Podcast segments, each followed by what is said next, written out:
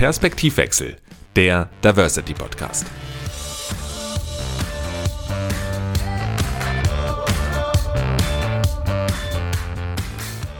Dann begrüße ich euch ganz herzlich zu einer neuen Folge von Perspektivwechsel, dem Diversity Podcast. Und wie ja einige von euch wissen, bin ich hauptberuflich als Employer Branding Manager bei einem führenden Fashion Retailer tätig. Und hier befasse ich mich unter anderem derzeit auch intensiver mit dem Thema Diversity und Inclusion. Jetzt sind wir als Unternehmen natürlich nicht die erste Firma, die sich dem Thema widmet, sondern wie ihr vielleicht auch bereits gemerkt habt, investieren immer mehr Unternehmen auch in das Thema DI, also Diversity und Inclusion. Vielleicht ja auch euer eigener Arbeitgeber oder ihr als Unternehmerin. Doch warum stürzen sich eigentlich so viele Unternehmen aktuell auf das Thema, beziehungsweise warum erst jetzt? Nun, manches kennen wir bereits aus gewissen Studien. Ja, ethnisch diverse Teams und inklusive, äh, inklusive Unternehmen sind 33 Prozent erfolgreicher. Sie entwickeln mit einer 1,7 mal höheren Wahrscheinlichkeit äh, auch ein Innovationspotenzial in ihrem Fachbereich und obendrein haben sie deutlich bessere Chancen, Top-Talente auch anzuziehen. Denn eine weitere Studie von Glassdoor besagt hier, 67 Prozent der Talente im Markt ist das Thema Diversity im Team wichtig. Soweit, so gut. Dass ihr und ich nun davon überzeugt sind, dass Diversity im Unternehmen wichtig ist, bedeutet aber noch lange nicht, dass es auch alle Top-Entscheider verstanden haben, geschweige denn dies umsetzen. Wie also geht man das Thema am besten an?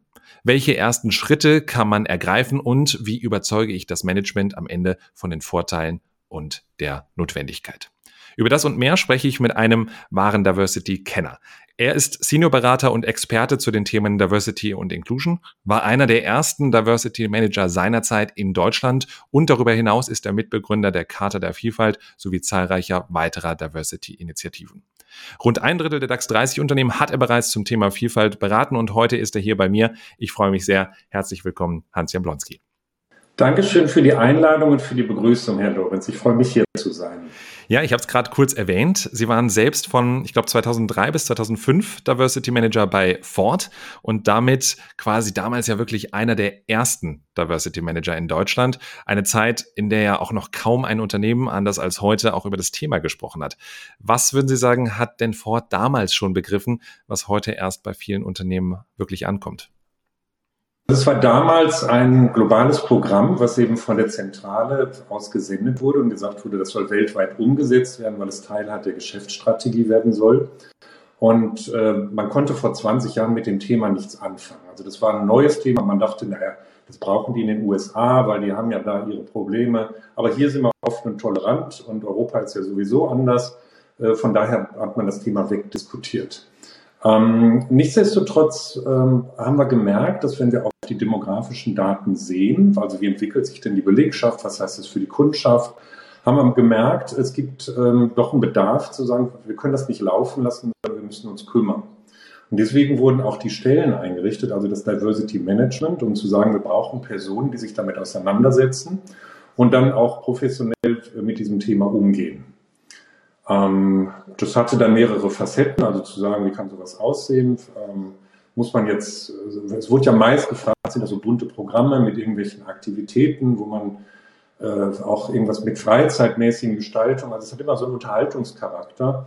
Und dabei wurde häufig aus dem Blick verloren, dass es eigentlich ein Managementinstrument ist. Also das Diversity Management muss man erstmal rausstellen, zu sagen, es hat eine Ernsthaftigkeit, es hat eine Prozesshaftigkeit, es hat auch Strukturen und das hat auch Ergebnisse oder eben nicht, also deswegen den, den Erfolg da drin. Und deswegen war ich einer der ersten Diversity Manager in Deutschland, die sich mit dem Thema auseinandergesetzt haben.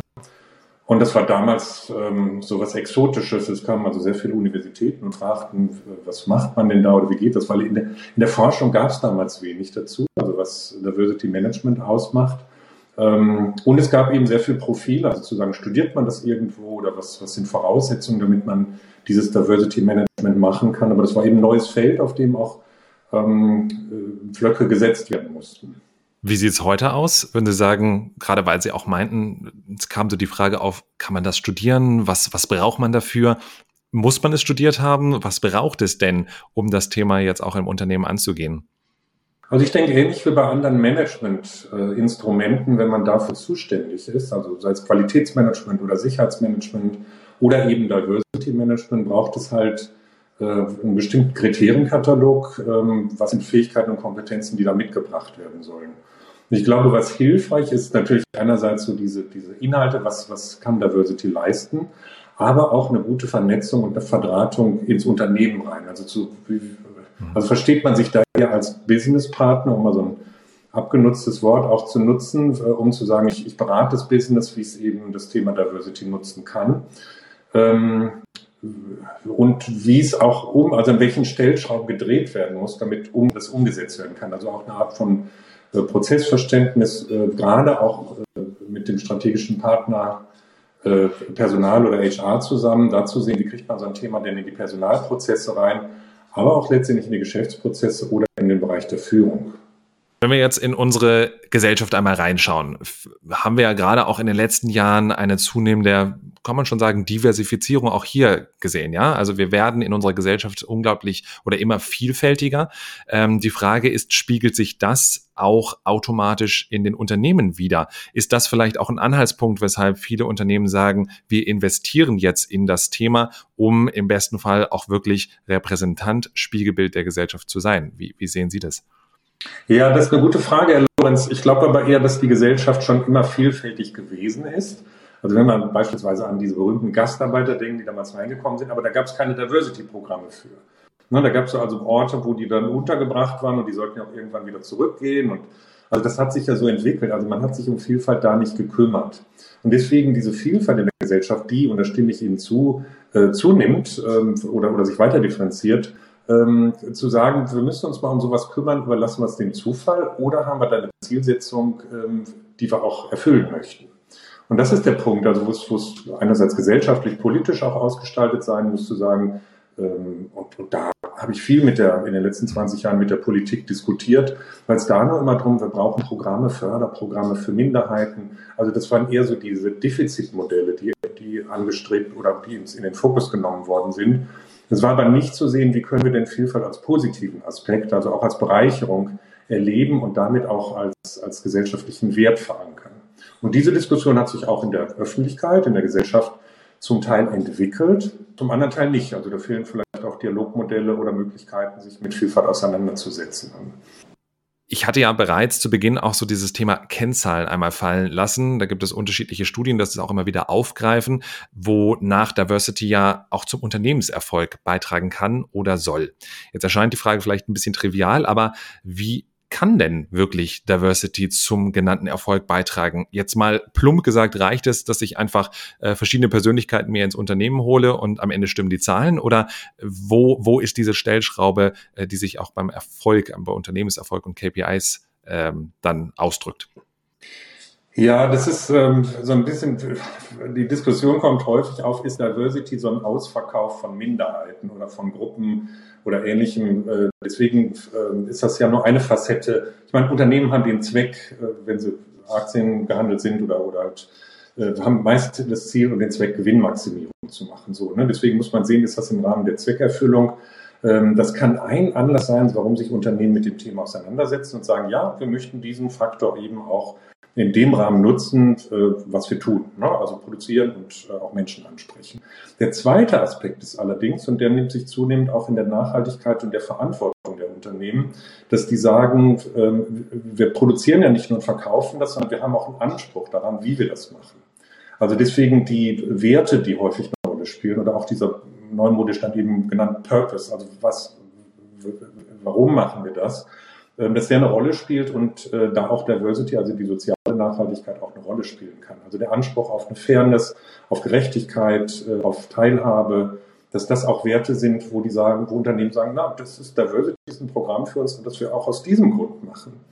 Ähm, oder auch aus einem dritten Grund zu sagen, wir möchten eben auch äh, die Grundlagen erfüllen, also dass wir eben ähm, gerade so im Bereich wie Diskriminierung, ähm, was auch gesetzlich dann nochmal den Rahmen vorgibt, dass wir sowas ausschließen und sagen, das ist eine stabile Basis, auf der wir dann unser Diversity-Programm aufbauen können. Deswegen ja, es hat einen wirtschaftlichen Faktor, aber der auch im Sinne der, des Unternehmens liegt. Aber es hat auch einen Wertecharakter. Äh, und ich fand es interessant, ich hatte eine, eine Führungskraft, mit der wir das diskutiert hatten. Und der sagte mal, naja, für mich ist schon, ich bin hier Führungskraft, ich muss hier Zahlen liefern, also für mich ist dieser Grund Wirtschaftlichkeit einer der ne, Gründe für Diversity.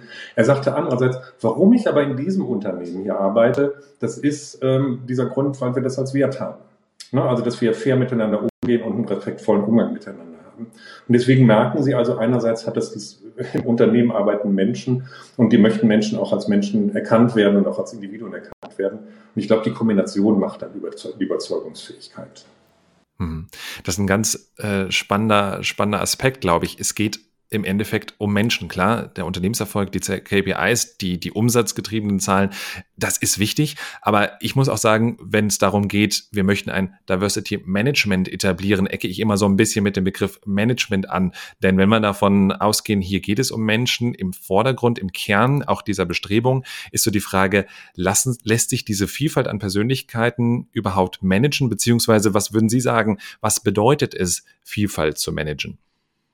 Ja, das ist ein guter Punkt. Vielleicht müsste man vom Wording nochmal überlegen, was, was gemeint ist jeweils.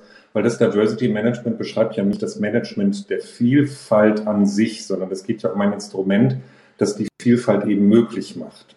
Und deswegen geht es beim Managementinstrumenten, wie ja sonst auch, um sehr viel Struktur, Prozesse, Kultur und Verhalten.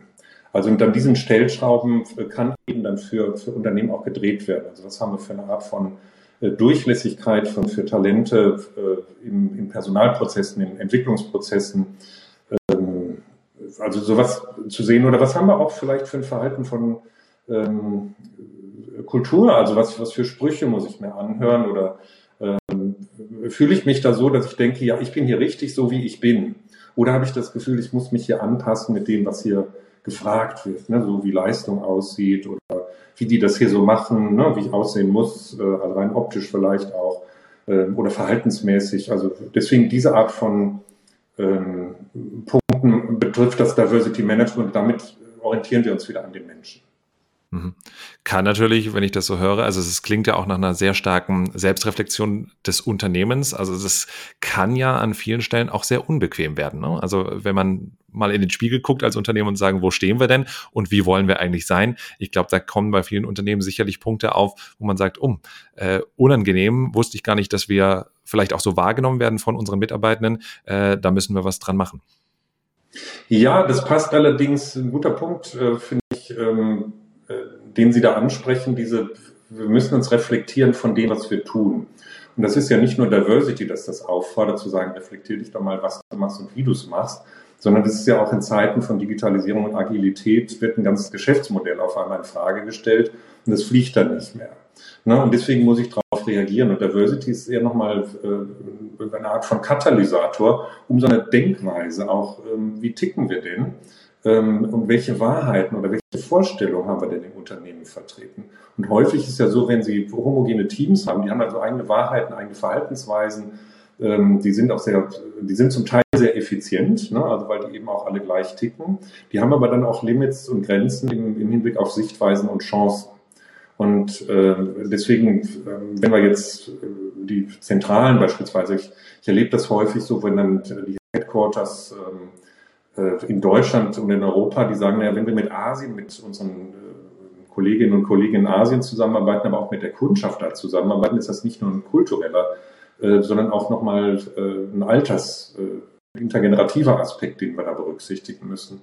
Also deswegen merkt man hier, so ein Headquarter ist dann irgendwann outdated. Ne? Also es ist ja nicht schlimm, älter zu sein, sondern eher die Frage, welches Mindset wird da dominiert. Ne? Und wenn das eben von der älteren Generation geprägt wird, habe ich vielleicht nicht die Perspektiven, die dann Menschen der jüngeren Generation, die 10 bis 15 Jahre jünger sind, die vielleicht eine andere Art von, von äh, Umgang mit Digitalität, äh, mit Geschäftsmodellen, äh, mit, mit Zusammenarbeiten haben.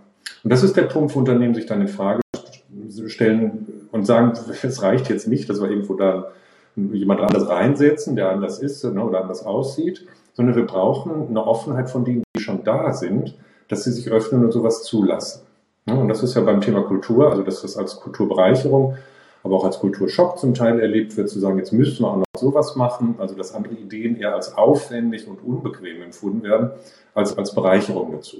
Und da sind wir bei so einem Thema Unconscious Bias, wo gesagt wird, ne, das ist so die Komfortzone, unsere Bubble, in der wir immer gelebt haben, die wird auch immer gefüttert mit dem, was wir kennen. Und alle, die dann lange noch hier sind, die ticken dann auch so. Ne, so. Und die anderen sind alle gegangen. Na, aber dann haben wir deren Perspektiven nicht. Okay, ist, ist natürlich dann auch zum Teil sicherlich ein fundamentaler Cultural Change. Ne? Also zu sagen, ähm, es reicht nicht, wie Sie es gerade richtig formuliert haben, hier einfach äh, ein paar Persönlichkeiten auszutauschen und äh, dann schreiben wir uns Diversity auf die Flagge, sondern das geht ja tatsächlich, wenn man es ernsthaft betreibt, sehr stark auch an die Wurzel, an den Kern des, äh, der, der Unternehmenswerte und Kultur. Ja, vor allem von Menschen persönlich und Interkultur oder Kulturveränderung meint man ja häufig dann, ja, das ist Deutsch und andere Kulturen oder äh, das, das ist es ja nicht als einziges. Ich glaube, kulturell arbeite ich mit vielen Unternehmen zusammen, die sich als international oder sogar global bezeichnen. Und die haben auch vielfach diese Lerntreppe zum Thema Kultur. Ja, wie fühlt es sich an, wenn ich in einer Kultur bin, haben die schon erstiegen. Ähm, bei Diversity geht es aber um noch andere Punkte, also zu sagen, was, was gibt es denn da für Unterschiede bei Männern und Frauen? Ne? Also wo dann eher gesagt wird, es ist doch eigentlich egal, wer den Job macht, Hauptsache der wird gemacht, ob Mann oder Frau. Und wo dann rausgefunden wird, ah, vielleicht macht es doch keinen Unterschied, weil Frauen ne, im, im, Großen und Ganzen äh, anders ticken. Ne? Also die würden es vielleicht anders machen, die bringen andere Perspektiven mit rein. Und dann nochmal zu sehen, ja, macht Geschlechtervielfalt was für uns aus? Und das bringt natürlich dann meist männliche Geschäftsführung dazu. Ähm, ich habe jetzt ein Unternehmen, mit dem ich arbeite, die sind alle 100 Prozent, 120 Prozent kommentiert zum Thema Diversity, aber die sagen, wir wissen nicht, was wir machen sollen. Ne? Und andererseits von den Frauen, die sagen, in die Geschäftsführung möchte ich aber nicht rein, so wie die als, was die als Stil da haben und so wie die ticken, habe ich da keine Lust drauf. Ne? Und deswegen dieser Wandel findet, also ich kann ein großes Commitment haben, aber wenn ich mich dann als Mann mal in Frage stellen muss, nicht nur alleine, sondern ja auch mit meinen anderen männlichen Kollegen, dann äh, komme ich da an eine Grenze ne? und denke, warum und, und da gehen wir ans Eingemachte, also an so ein Selbstverständnis, an Reflexion, wo ich nicht sage, jetzt musst du den Prozess anders machen, sondern du musst dich selber persönlich in Frage stellen. Und das kann eben auch Krisen hervorrufen als auch Chancen dann, die da aus der Krise hervorgehen können. Ja, würde Sie sagen, das ist so der erste fundamentale Schritt, äh, den es braucht, also bevor man wirklich äh, in die in die Breite geht im Unternehmen, zu sagen, diejenigen, die sich dem Thema annehmen, die sagen, wir wollen das jetzt vorantreiben, die die Entscheider vielleicht hinter solchen Diversity-Maßnahmen auch sind, die sollten wirklich mal, Sie hatten gerade das Thema Unconscious Bias äh, auch genannt, mit solchen Trainings, mit solchen Selbstreflexionsmaßnahmen anfangen, ähm, oder braucht es die gar nicht zwangsläufig, sondern die äh, warten dann so ein bisschen am Wegesrand. Nein, nein, nein, bloß nicht damit anfangen, weil das ist dann immer so gleich äh, so ein Psychokram oder irgendwie die Komfortzone ist dann ganz schnell verlassen da drin und dann will man das nicht, dann machen wir lieber dicht und sagt, jetzt machen wir mehr von dem, was wir immer gemacht haben. Äh, hat ja auch so funktioniert. Deswegen geht es eher darum, über diese geschäftliche, also zu sagen, was hat das denn für einen, für Geschäftshintergrund, warum wir uns, uns mit dem Thema auseinandersetzen können. Also auch eine Ratio zu bringen und dann auch eine Sinnhaftigkeit für die Menschen, so wie sie ticken, auch zu bringen. Ne? Und die ticken eben dann eher, Management tickt nach Zahlen, Daten, Fakten. Und dann muss ich die Diversity Management auch bringen. Und wenn die dann die Überzeugung haben zu sagen, ja, ne, ich habe verstanden, warum das wichtig und auch geschäftsträchtig ist, dass dann gesagt wird, okay, was hast du denn persönlich damit zu tun? Und meist entdecken die das auch auf dieser Reise schon, wenn, äh, wenn die merken, naja, jetzt haben wir so ein Programm und dann hat mir eine Frau über sowas erzählt oder ne, die, die Kulturen sind anders oder, äh, ne, oder andere Sexualität tauchen auf. Äh, na, habe ich mich noch nie mit auseinandergesetzt, ganz im Gegenteil, bin ich immer vorweggelaufen. Und auf einmal merke ich, das hat auch was mit mir zu tun. Na, und, und das öffnet sich dann. Deswegen würde ich solche Programme eher unterstützend nehmen. Also na, das erste wäre dann eben ein Ratio. Ähm, was ist der, der geschäftliche Einfluss? Also warum, warum ist es fürs Geschäft wichtig? Ähm, und das zweite ist dann nochmal zu sagen, was hat das denn eben als Kompetenz im Rahmen von Führung zu tun? Und das ausgehend eben von der Geschäftsleitung. Die muss nicht am Anfang sein, je nachdem, wie die drauf ist, also wie offen die sind.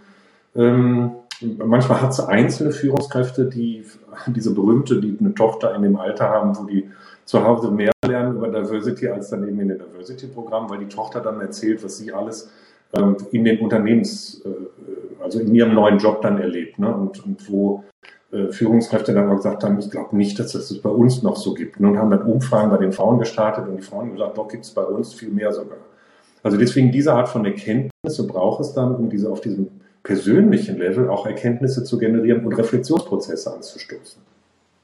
Kommen wir mal tatsächlich so auf dieses Thema. Ich bin absoluter Neuling bei dem Thema. Sie haben gerade ein wunderbares Beispiel genannt eines, eines Unternehmens, was Sie betreuen, die auf Sie zugekommen sind und sagen, wir würden ja gerne, aber was müssen wir denn machen? Ja, also völlige Ahnungslosigkeit, aber klar, die, die Notwendigkeit ist, ist zumindest schon mal angekommen. Ähm, was, was sind so erste Maßnahmen, wenn ich jetzt nicht Top-Entscheider bin, sondern merke, ich möchte hier in meinem Unternehmen das Thema an, triggern, ich möchte das in Bewegung bringen, ähm, wo Sie sagen, fang damit mal an, das sind, sage ich mal, ganz gute erste Schritte, mit denen man nichts falsch machen kann. Gibt es sowas oder ist das wirklich eine sehr, sehr, sehr individuelle Geschichte? Das wird dann meist jüngeren Frauen gegeben, wo dann gesagt wird, sie sind doch eine junge, engagierte Frau ähm, und sie vertreten doch das Thema Diversity hier und sie kriegen jetzt ganz von oben hier den Auftrag, das Thema Diversity Management umzusetzen. Und wenn ich dann nachfrage, wie hoch ihr Budget ist oder wie viele Ressourcen sie im Unternehmen zur Verfügung gestellt hat, dann sagen die mir, ja, ich soll das erstmal nur erforschen, wie sowas funktioniert und geht und ob, ob ne, so ein bisschen nachtesten. Also ich schicke dann jemanden los, ohne Ressourcen, ohne klaren Auftrag, die mal gucken soll, ob das denn hier auch fliegen kann. Und äh, wenn wir sowas haben, dann muss man erstmal rausfinden, dass klar ist, was soll denn zu dem Thema hier gemacht werden. Und dann gibt es unterschiedliche Möglichkeiten, entweder so ein bisschen Guerillataktik, also dass man sagt, wir starten mit bestimmten Pilotbereichen, wo, wo wir wissen, die sind offen dafür, die haben auch vielleicht eine Affinität vom, vom Markt her, dass sie Consumer äh, äh Kontakt haben und, und da brauchen wir sowas, da gibt es viel Einsichten. Ähm, Vielleicht gibt es aber auch technische Bereiche, die sagen, nee, das ist im Bereich der Agilität und Innovation. Oder es gibt so Notfallbereiche, äh, die sagen, bei uns knallt uns das um die Ecke, weil die neuen Leute, die verlassen das Unternehmen wieder nach sechs Monaten. Ähm, die, wir müssen uns mit so einem Thema auseinandersetzen. Also deswegen, sowas würde ich dann mit dieser Person, die für das Thema zuständig ist, rausfinden. Also zu sehen, wo sind denn Möglichkeiten, das Thema zu platzieren. Ähm, und je nach Commitment der Geschäftsführung, äh, da dann auch zu sehen, wo kann man äh, Einsichten generieren ähm, und auch äh, so Beweise bringen. Ne? Also so ein bisschen so eine, so eine äh, Quick, Quick Win heißt das immer so, aber das ist nicht Quick Win, sondern es ist eher zu sagen, guck mal, es funktioniert. Ne? Also ein bisschen so ein Vorbildcharakter zu haben, Pilotbereiche, Menschen, die sich verengagieren, ähm, die den Hintergrund verstanden haben, die gut darüber reden. Also die ganze Vorbild und, und Kommunikation dann auch äh, in Gang zu bringen. Das heißt, es geht gar nicht darum, ich muss jetzt das gesamte Diversity-Portfolio, also wenn wir in diesen klassischen Diversity-Dimensionen, die ja auch auf, äh, bei der Karte der Vielfalt so ein bisschen hinterlegt sind, äh, die muss ich in voller Bandbreite erfüllen und jetzt alle gleichzeitig angehen. Und erst wenn ich das habe, dann darf ich sagen, ich bin divers oder ein divers ausgerichtetes Unternehmen, sondern sie sagen, ähm, guck erstmal, wo vielleicht auch deine Stärken auf der einen Seite sind, äh, gute Ansatzpunkte und auf der anderen Seite vielleicht auch Painpoints, die wir gezielt angehen. Ja, die Stärken einerseits ist, kein Unternehmen startet bei Null, sondern so, es wurde bisher immer was gemacht, also auf dem aufzubauen. Meistens ist das gute Gleichstellungsarbeit oder auch Aktivitäten zum Thema äh, Teilhabe oder Inklusion äh, mit K ähm, oder andere Themen, die, die schon im Unternehmen waren. als äh, Painpoint würde ich das nicht sagen. Ich würde eher sagen, als Offenlegung von Potenzialen.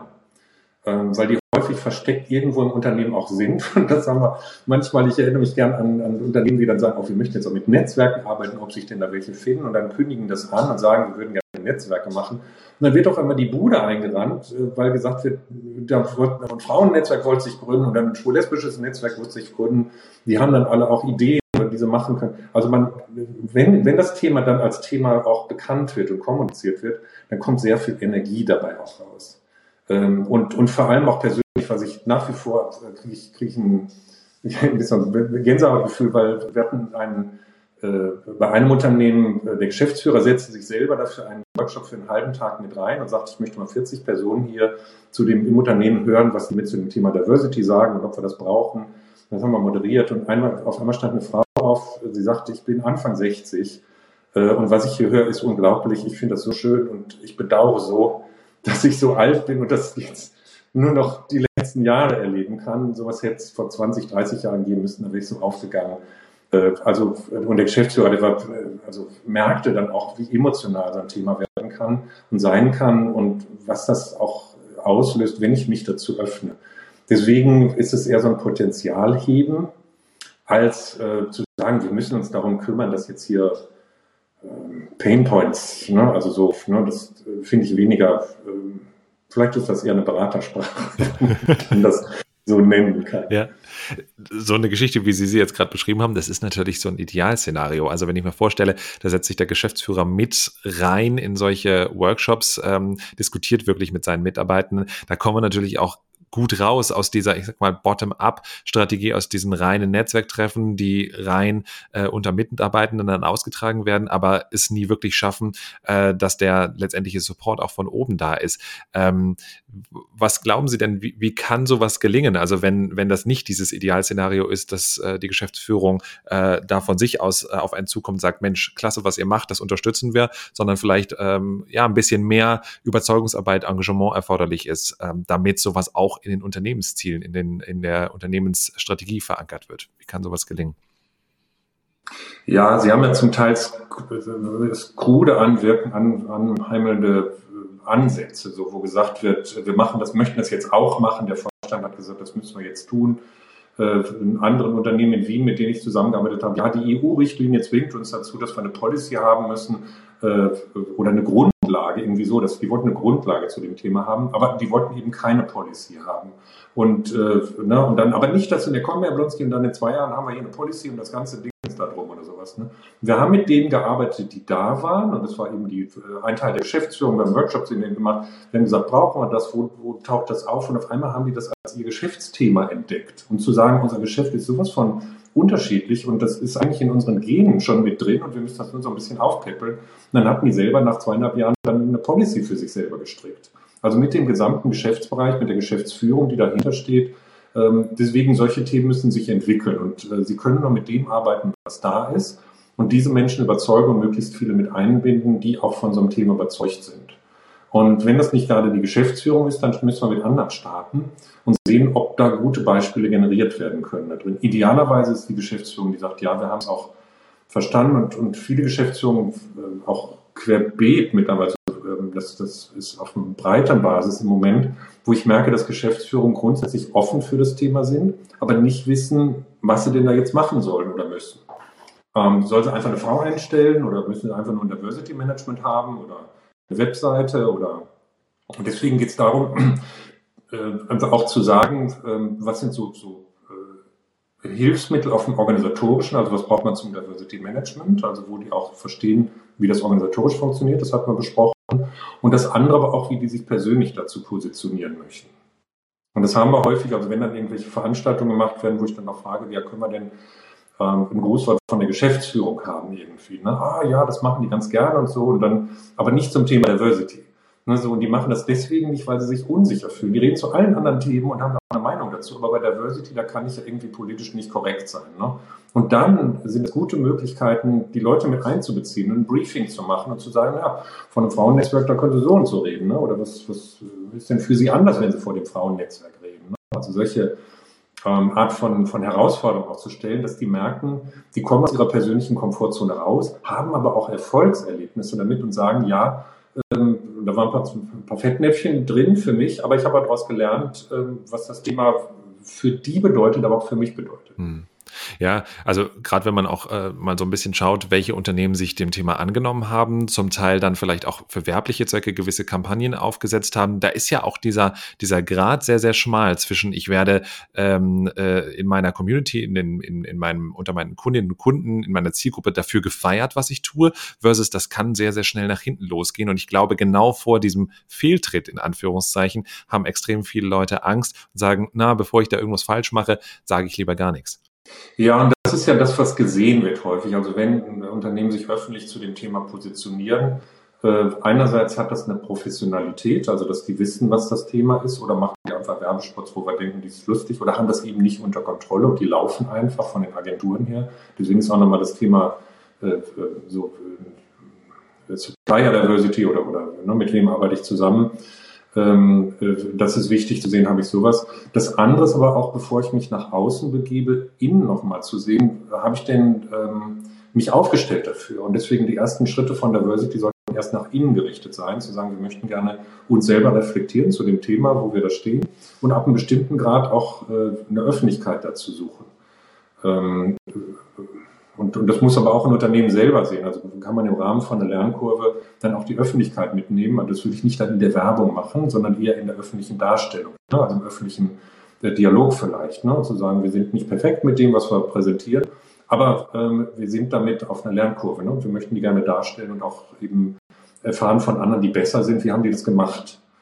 Ähm, Aber wenn es Marketing ist, dann ist das so diese ganze Ping-Forsching oder wie es immer auch heißt, Diversity als Verkaufsgeschichte.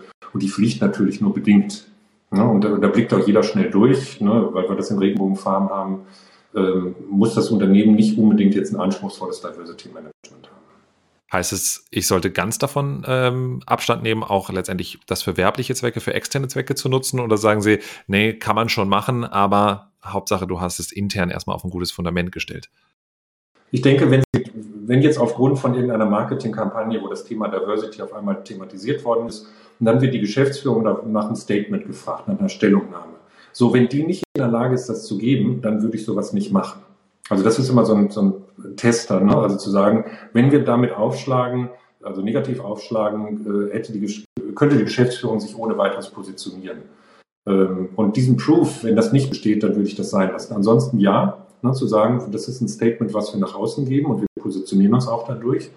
Und das ist ja das, was häufig verlangt wird, also nicht nur im Rahmen von Werbung, also das zu zeigen, sondern eben auch zunehmend politische Statements zu machen. Also was sagen wir denn, wenn bestimmte Menschenrechte irgendwo nicht eingehalten werden? Ähm, äußern wir uns dazu und auch haben wir uns dazu positioniert, ähm, wie sich unser Geschäft dazu, äh, also machen wir damit Geschäft oder machen wir, ne, machen wir in den Ländern, wo die beispielsweise getreten Geschäft.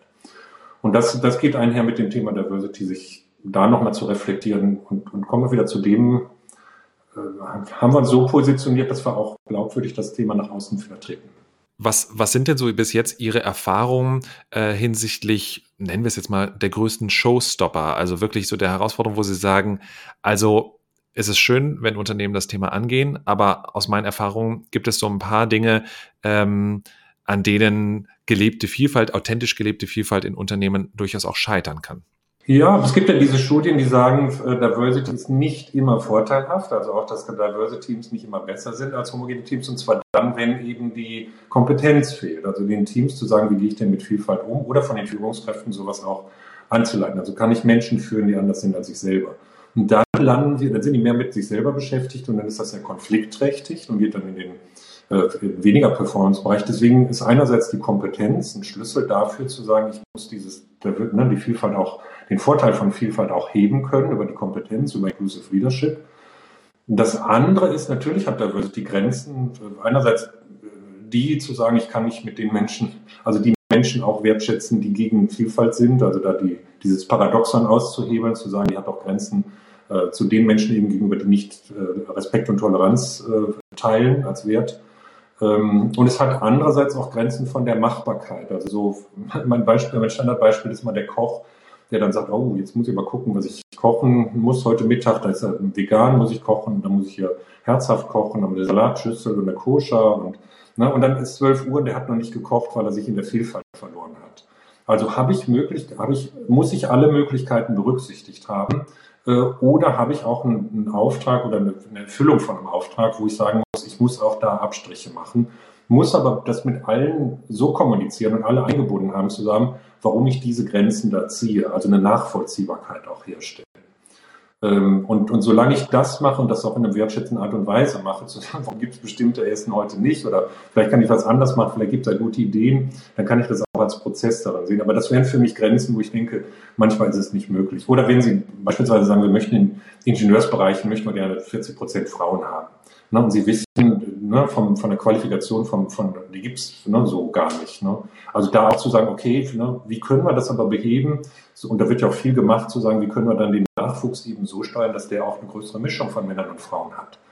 Ja, also deswegen ähm, glaube ich, hat es Grenzen, aber es ist immer wieder gut, ähm, sich in den Austausch darüber zu begeben, warum wird sowas gemacht, ähm, warum sind diese Grenzen gesetzt worden äh, und haben wir alle mit einbezogen, die davon betroffen sind. Eine abschließende Frage auch noch, vielleicht ist auch das eine Grenze, weil wenn ich jetzt, ich hatte ja am Anfang gesagt, es gibt immer mehr Unternehmen, die sich dem Thema annehmen. Ähm, gucken wir mal auf, auf äh, gute Player wie SAP, VW, Deutsche Bahn etc., die ja das Thema auch durchaus mit der Vielzahl an Initiativen in gewisser Weise dominieren. Ähm, ist Diversity am Ende ausschließlich also etwas für Großunternehmen und Konzerne? Ja, das, das ist immer so am Anfang der Diskussion gewesen. Diversity ist ja nicht für die Großen und das machen ja nur Großunternehmen. Ähm, gerade die Karte der Vielfalt hat im Moment einen sehr großen Zulauf von Unternehmen, die sich als mittelständische Unternehmen auch von der Größe her bezeichnen, weil die merken, dass bestimmte Vorteile, die Diversity bringt, äh, denen auch ins Geschäft spielt. Also beispielsweise das Thema Nachwuchs. Wie kann ich den genügend Nachwuchs für mein Geschäft bekommen, dass das auch gehandhabt werden kann? Und da merken die, wir sprechen immer nur die gleichen an, die anderen kennen uns nicht oder da kommen wir gar nicht rein. Oder wenn, dann finden die uns komisch. Ne, so, oder, ne, dann, oder gehen wieder schnell. Also diese Erfahrungen werden gemacht und deswegen wird Diversity dann ähm, gerade in so einer Kultur ähm, auch genutzt ne, und erkannt. Interessant ist dabei, dass die Vorgehensweise, also wie Diversity gemacht wird, dass die unterschiedlich ist. Also im Großunternehmen haben sie viele Prozesse, ähm, äh, die das Unternehmen eben steuern und in diesen Prozessen müssen sie dann auch eben sehr viel Aufwand haben, um diese Prozesse anzupassen, ne, zum, im, im Hinblick auf das Thema Vielfalt. In kleineren Unternehmen, gerade familiengeführten Unternehmen, ähm, also von rein zahlenmäßig, wird das auch über Prozesse gesteuert, die sind aber eine bestimmte Art von Flexibilität oder auch von Sichtbarkeit der Führungskräfte. Also die Kultur ist schneller. Ich hatte bei einem IT-Unternehmen, einem familiengeführten Unternehmen, die haben gut, die wachsen auch wie, wie ihre. Ähm, die hatten 350 äh, Menschen, ne, die da gearbeitet haben. Und ich hatte mit denen eine Diversity-Veranstaltung gemacht. Äh, und ich glaube, vier Wochen später war die zweite. Und dann wurde schon gesagt, oh, wir haben schon die ersten Prozesse verändert und wir haben schon Veränderungen gemacht. Also mit der Geschwindigkeit habe ich das jetzt bei anderen Unternehmen nicht erlebt. Aber die Möglichkeit besteht da, weil eben Prozesse nicht so einschränkend sind. Und deswegen glaube ich, wird ein Diversity Management in diesem Unternehmen anders aussehen und andere Stellschrauben haben. Vielleicht auch eher über Flurgeschichten oder ähnliches äh, oder Geschichten, die beim Mittagessen äh, erzählt werden, als jetzt in einem Unternehmen von VW, wo ich dann äh, mehrere hunderttausend Menschen abholen muss. Wir dürfen also gespannt sein, was sich da in den nächsten Jahren auch noch tut. Sie werden sicherlich Ihren äh, Beitrag dazu leisten. Ich bedanke mich tatsächlich an der Stelle ganz herzlich dafür, dass Sie sich auch die Zeit genommen haben. Ich weiß ja, wie viel äh, auch an spannenden Projekten bei Ihnen auf dem, auf dem Tisch liegen, wie viel Sie zu tun haben. Von daher vielen, vielen Dank, dass Sie heute hier waren, auch für die wertvollen Impulse. Und ähm, ich möchte an der Stelle auch nochmal ein bisschen Werbung vielleicht dafür machen, denn wer sich vielleicht auch genau dafür interessiert, wer jetzt sagt, Mensch, äh, ich bin genau an dem Punkt in meinem Unternehmen, ich möchte das angehen, äh, der darf sich bestimmt vertrauensvoll äh, auch an Sie wenden. Ja, danke für die guten Fragen, Herr Lorenz, für das gute Gespräch hier da drin. Und vielleicht gibt es ja auch anderes Feedback, dass die dann sagen, so auf, ne, das wäre ein gutes Thema, was der Lorenz nochmal aufnehmen könnte da drin. Ähm, ich hoffe, dass da Anregungen bei waren, ähm, wo Sie dann auch äh, zukünftig das Thema dann äh, im Gespräch halten. Dankeschön. Da bin ich mir ganz sicher. Ich danke Ihnen. Ja, und wenn ihr mögt, hören wir uns in der nächsten Folge wieder mit jeder Menge neuer Perspektivwechsel. Und bis dahin sage ich Tschüss, Baba, bleibt gesund und be amazing.